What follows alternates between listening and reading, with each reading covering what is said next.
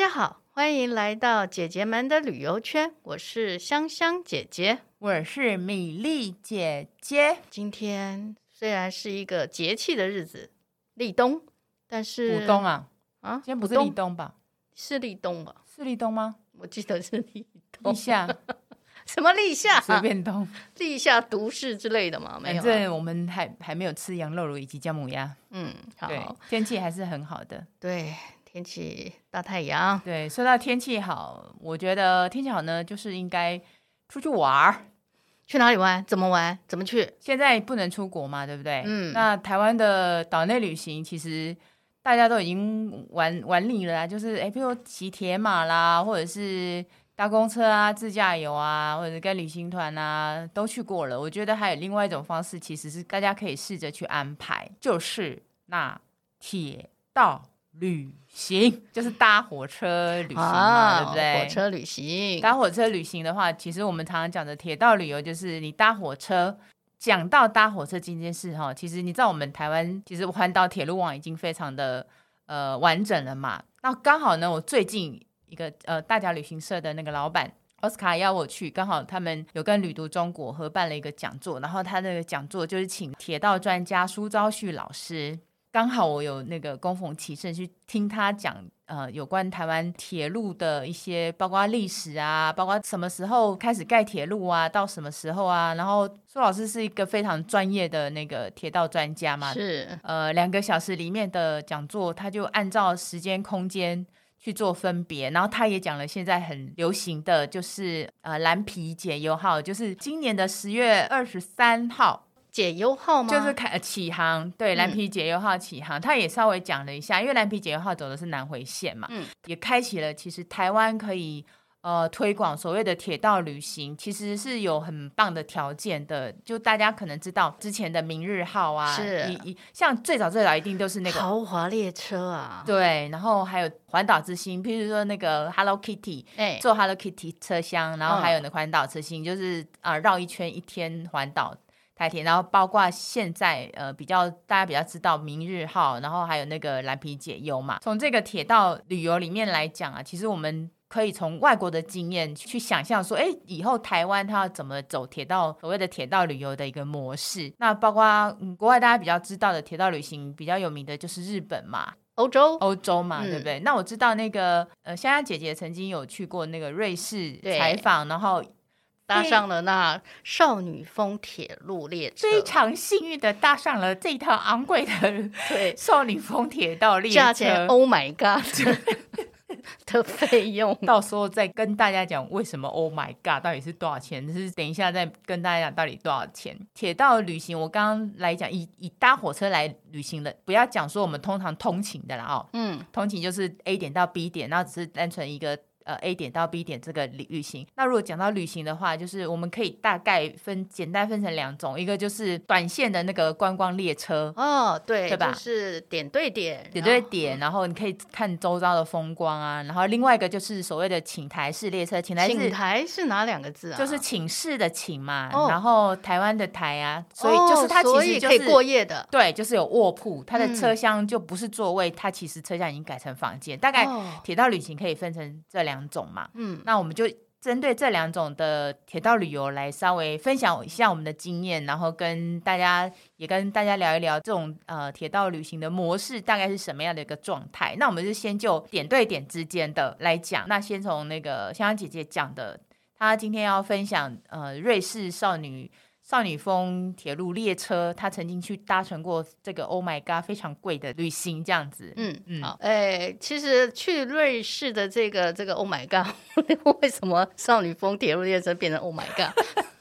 就是它的价格呢，好，我先不公布，我也呃，因为它也是会有一些，因为站点从哪里上车会有一些的不同。搭这个少女峰火车，当然就是上一次我们讲到的那个顶级饭店那一集啊，如果们还没听的，可以回去听哈，然后多听三次都可以哈。对对对。那那就是住了那个顶级饭店，所以它有一些周边的配套，其中一个就是搭少女峰铁路列车，而且最迷人的地方就是它会经过有冰河的点。点，然后有一些绿草如茵的地方，应该是说会跟季节相关了、啊。它等于是从两千多公尺到三三四五四吧，我觉得对最高的火车，尤尤其是欧洲最高的火车站，嗯，而且这最高火车站是在地底下哦，地底下到了之后。它会有一个像直升的电梯的形式，在往上一个那个观景台。嗯，那这个瑞士少女峰铁路呢，它其实有一个一个历史了，我觉得还蛮有趣的。我想跟呃听众分享一下。开始呢是一个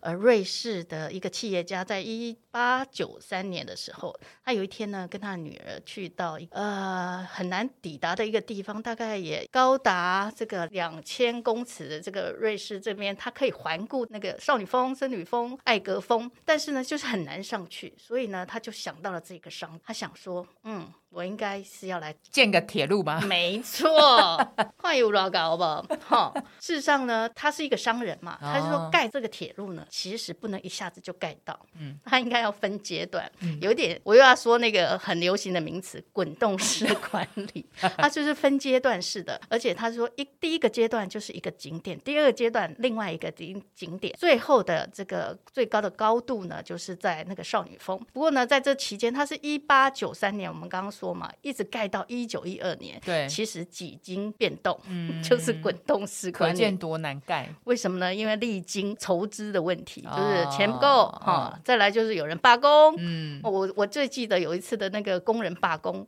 然后他们为了要安抚这些工人，很多配套安抚他们嘛，其中有一个是每天提供一瓶的红酒，我有点，你说就盖铁路我还可以，对，用红酒去引诱他就对，我就觉得这会不会太。嗯，喝着酒，然后继续工作，好了不起。好，它还有有趣的地方，因为呃夏天是比较适合这个搭火车的嘛，所以冬天就火车会停驶，那就是最好做工的时候啊。哦、可是因为运输上面又不是那么顺畅嘛，所以呢，材料什么，他们有一个工人叫做爱斯基摩犬，那是真的犬。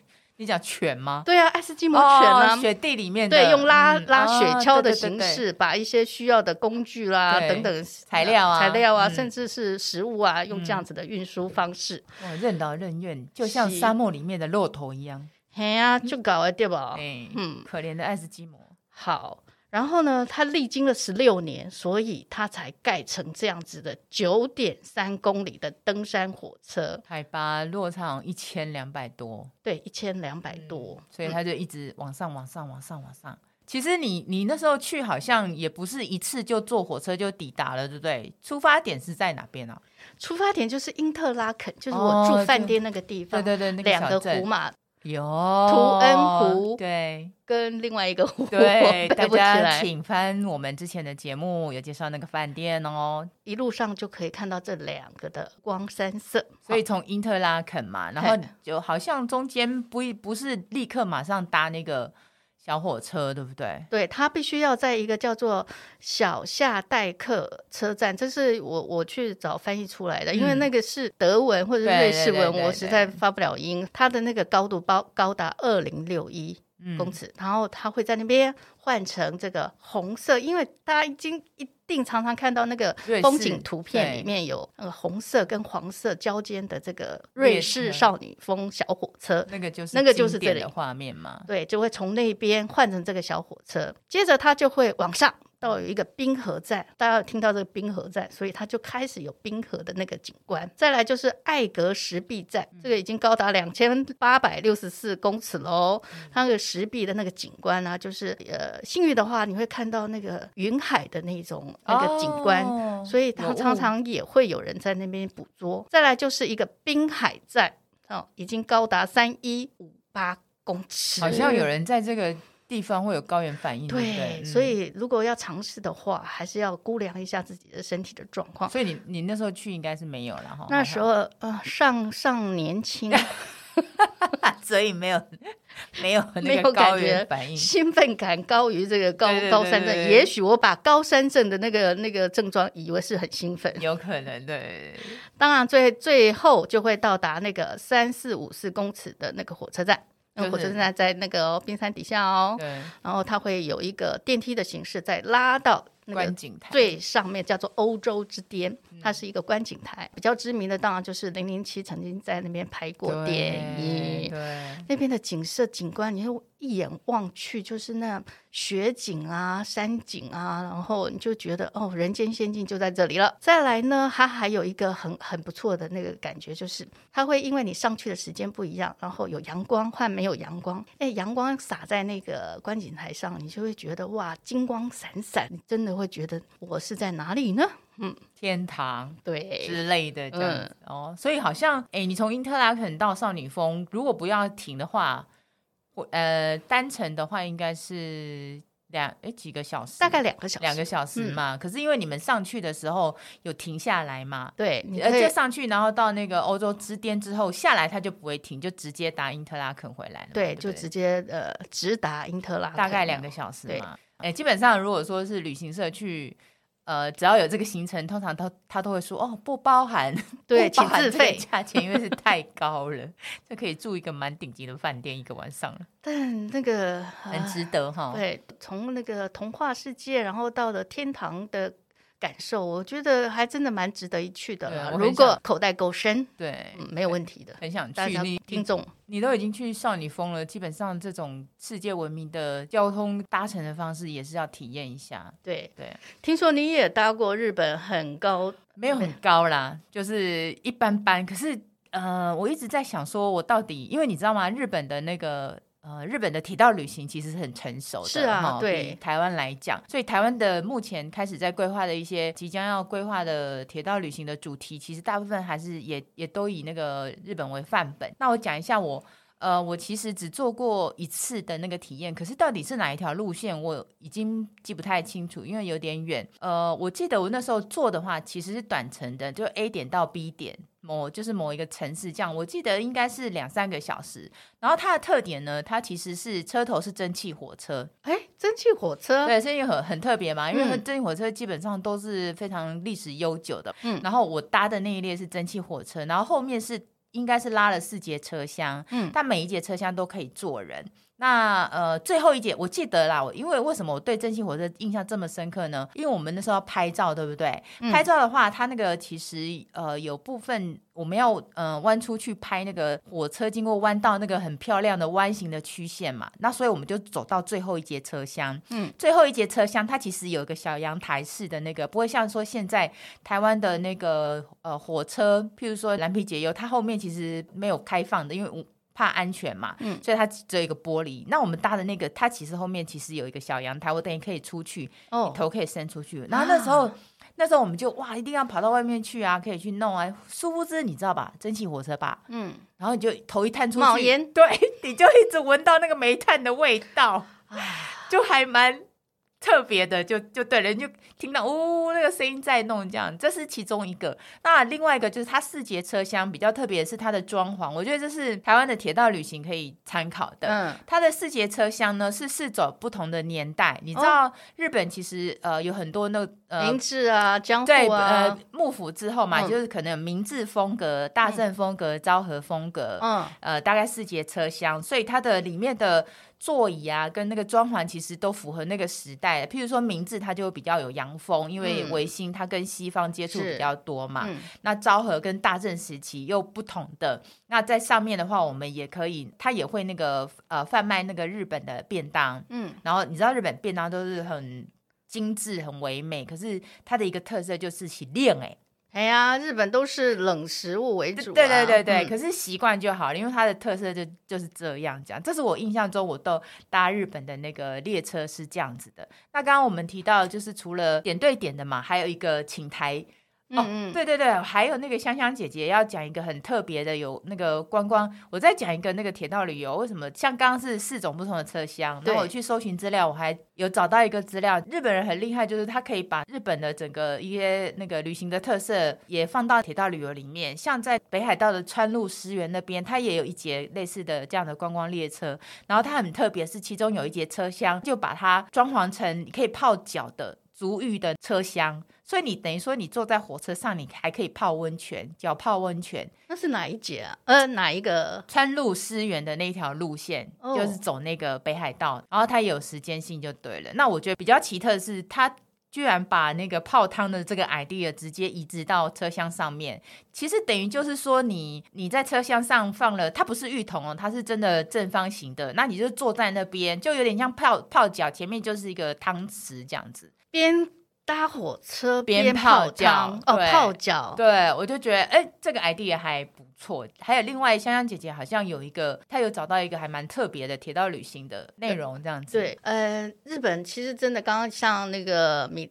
米粒姐姐说的，其实铁道非常成熟，所以呢，其实他们有很多很很有特色的那个景观列车，有一些的这个杂志啊，或者是这个铁道达人呢，他们就会按照列车的设备啊、服务啊，还有什么沿路的景点啊去评分，有推荐五大，我有点背不太起来了。不过呢，其中你知道我最喜欢哪一辆？哪一辆？某一辆，对啊，哪一辆啊？就某一辆啊。那到底是哪一辆？就某一辆列车，这个名称就真的叫某一辆列车。日文翻过来，它的日文叫阿鲁阿鲁、嗯。嘿，阿鲁的这一台这一辆列车呢，它其实是明治时代的一个火车呃打造的啦，而且当时候是金黄列车哦。可是呢，呃，这个那时候是因为日本的铁路是私营化啊、嗯、啊。到了后来变成国有化之后呢，它这一辆列车就停驶了。到啊、呃，应该是近代的时候，嗯、它就被哎觉得这个实在有明治风的这这这个呃呃造型跟风格嘛，所以他们想说就把它变成一个很有特色的那个观光列车。那这个观光列车呢，就是有明治风。明治风其实主要是他们是用金黄色跟黑底。然后有很繁复的，而且有唐草花纹的这种装饰，整辆列车都是金黄色的哦，哇，漂亮！然后又有一些繁复的这个花纹呢，我都会想到一个呃有名的欧洲画作家克林姆。克林姆，对，克林姆不是都会有一些繁复的那个花纹，然后金黄色，就是那种感觉。哦，哦，这辆列车还有一个很特别的，它有叫做甜品列车。为什么？为什么？因为它。上面会供应日本米其林二星的主厨，呃，所这个创作设计的这个甜品，听说就是坐在那个皇室里面的这个列车，然后吃着这个米其林的甜品，这就是过着皇室的生活的感觉。所以，如果你要有尊贵的感觉呢，我推荐某一辆列车，阿鲁，哎，它其实有有变成英文呐，叫做 ARU。哦，然后你知道日本人在这一块是其实是很很很会去做创意的。这三个字呢，它就变成三个代表的意义。A 呢就是 amazing，哦，嗯、让你惊叹；R 呢就是 royal，就是让你皇家；然后 U 呢 universal，呃，就是有那种呃世界级的那种感觉。哦、A R 环球这样子、嗯。我们台湾特色其实也是非常好的啊。有啊有啊，最近最近有啊，嗯，而且就像我刚刚之前提到的嘛。铁道旅游，其实我们呃台铁其实这几年开始在开始在慢慢规划观光旅行了嘛，是就是多的，像呃譬如说可能之前新闻很多的明日号啊，对，明日号大家应该都看过，它的那个外形很漂亮，黑色跟橘色嘛，嗯，那黑色跟橘色呢，设计者有讲说这辆列车为什么这样设计，因为他们把这个明日号打造成那个顶级奢华的那个代表嘛，嗯，所以他用黑色去当底色。黑色就是你知道吗？就是大家印象中很厉害的那种，就是花钱不要钱的叫黑卡，是因为黑卡就是黑色，然后 A 黑色代表其实就是有点奢华的低调奢华的意味嘛。嗯、那橘色的话就是橘光号的橘。以前早期的话，莒光号的那个橘色，它等于说，哦、嗯，是对，呃，过去它可是高档的这个这个火车列车，对，就是所以它是黑橘代表，就是它的设计者是这样子去设计。呃，明日号跟蓝皮解忧全部都是雄狮旅行社在经营嘛，嗯、就等于说他们去标到这个经营权，嗯、所以你一定要透过他们才有办法，你没有办法自己去订票，所以他们也。针对这两个去规划很多行程。你的意思是说，如果我们要搭明日号，就要跟公司定行程哦，定行程。那他们现在要有安排，就是通常这个一定大部分都是环岛的。那当然，出发的点也有台北的，也有台中的。嗯，然后就是可能从三天开始，四天五天。那价钱的话，就是三万五起跳这样。哇，所以就是 Oh my God 级的。对对对，因为它不是请台式列车嘛，它就是类似观光列车，所以它的那个陆地的还是会住在那个顶级饭店配合。嗯，然后他们的餐也是跟一些比较知名的料理长一起配合，包括可能有甜点啊或什么什么的，所以它的价格高在这里。那呃，另外一个就是目前嗯比较。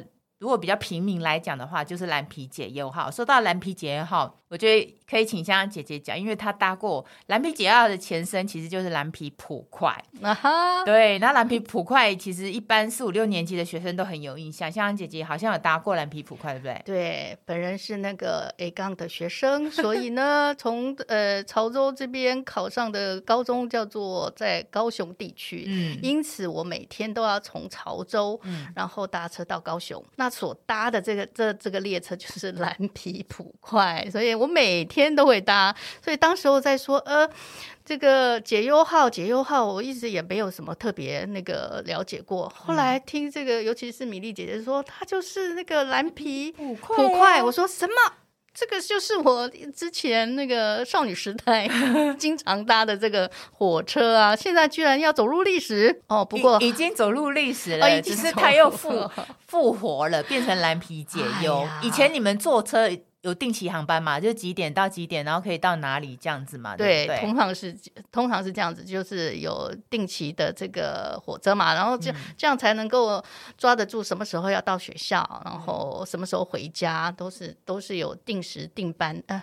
定时的、定期的航、定期的班次啦，对班次定时的班次。但是呃，我们想讲的那个蓝皮普快车嘛，那蓝皮解忧的话，因为那时候香香姐姐是从呃她的家乡潮州坐到高雄，因为那个时候可能自强那个就是一一开始蓝皮普快还没有退役的时候，其实他都有走在那个台湾的那个铁路网上面嘛。为什么会讲蓝皮解忧呢？像之前最后一班蓝皮普快，因为蓝皮普快现在已经看不到了，嗯。就是定期航班来讲，那早期它其实，在二零二零年十二月二十三号，蓝皮普快它的定期航班。就是停驶了，嗯，啊，那时候他就是走在那个南回线，我们所谓的南回线就是枋寮到台东车站这样子，是，然后中间有十四个站，哦，那那个时候他们本来也想把就是整整个停掉就对了，就大家可能再也做不到蓝皮普快，就是那种蓝色车厢啊，还有，嗯，等一下请那个香香姐姐就是讲一下蓝皮普快有什么特色，嗯，这些都可以在呃蓝皮解忧号上看到，呃，因为他要停驶嘛，那大家知道那个刘克襄老师他对于呃。台湾的那个火车之旅，他其实是很有自己的想法。他特别把南回线，就这个呃蓝皮普怪啊，下下了很一个很漂亮的那个 slogan，叫呃他搭这个列车就是搭上跟世界分手的列车。哇，他听起来就非常有感。对对对，这个这个 slogan。然后他，嗯、我可以讲一下，他有一本书上面，他特别形容说。这个列车是怎么样的一个感觉？哈、嗯，我我是那个截取刘老师书上面的，大家听听看。橘红的柴油车头拉着三节蓝色开窗的印度制车厢，早早停靠在第一月台。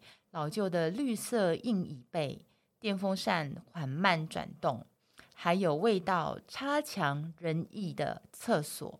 仿佛载着满满的八零年代，甚至更老的台湾。这一段是截取，是，可是他把那个蓝皮普快的里面的整个一个设备跟设施都讲出来了。嗯、对对，然后那个香香姐姐做过，她是不是是不是有风扇？对她那个。呃，外皮是蓝皮嘛，嗯、就是有有蓝色的，然后呢，里面的椅子是绿色的，嗯、它可以是排坐两个的方式，也有面对面的这个形式，嗯、面对面真心看不见之类的。嗯、然后那个头顶上，因为南台湾嘛，真的是很热，嗯、然后又是早期，其实也不会有这个所谓的空调。对空调的这件事，因此它就是有那种旋转式的。电风扇，那整个电风扇是那个哦，真的就是电风扇的样子。嗯、我们现在看到那个有一个电风扇头，嗯、然后在头顶上这样转来转去，然后还有拉环，拉环是白色的拉环。嗯、然后我就会回想起当时候那个，因为通勤的其实很多高中生，高雄的最有名的叫做熊中嘛，所以他们的衣服就是白色的，然后熊女就是也是白色，然后红色的包包。然后还有蓝色的是左营高中的哈，哦、所以呢，经常我们就会看到这个 那个高高中生，然后他们就会说哦，是熊中的坐站在你旁边，然后你就会拉环，就就会好像被倾向到那边去，或者是他会倾向过来，然后红色包包的呢，你就会觉得很多熊中的就会倾向到他们那边去。这火车上也有一些那种小暧昧出现，就对。对，高中生嘛，高中的时候都会有一些青春记事啊。啊哦，嗯、那你坐那一段有坐过那一段南回列车吗？呃，有几次，但是我有点不太、嗯、不太有记忆了。后来因为停驶了嘛，哦、就好像因为摊方的原因。嗯、那在摊方之前，我好像有坐过几次，一样是那个普快车。嗯、普快车的话，就会扣扣扣。那慢慢扣到那边，穿过好几个山洞了。哦，它我我刚刚忘记提，它有个特色，就是它窗户其实是可以拉上去的，对不对？对，它就是那种滑上去的那种。对对对对。然后它的那那个帘子是拉下来可以卡一段、两段、三段，它的窗帘呐，嗯，它是卡用卡住的，不会像有点像现在你高搭高铁，高铁就是一下一下拉下来嘛，可是它那个窗帘就是遮着窗帘，它其实里面还是有用卡可以卡住，你可以一段、两段、三段这样去卡。窗帘这样，它有点像百叶窗似的。对对对对对，嗯、可以拉一下。这这些其实都还保留在那个改装后的蓝皮解忧号，嗯、就是刚刚像姐姐讲的转动的风扇，嗯，可以拉的那个拉的窗户，是这些都是呃蓝皮普快的复古元素，所以也都在我们那个现在其实蓝皮解忧号已经开始在卖票了，嗯，就是你可以其实可以搭车，如果你要坐的话，就是。你可以坐上去，然后可以体验那个时候复古的情怀。呃，蓝皮解忧现在是走南回线嘛，嗯、所以它是唯一可以同时坐这一班列车看到太平洋以及台湾海峡的哇，很令人向往吧？对，嗯，而且那个蔚蓝的海岸很漂亮，嗯、我自己是没有搭过，可是会很想去搭，很想去解忧。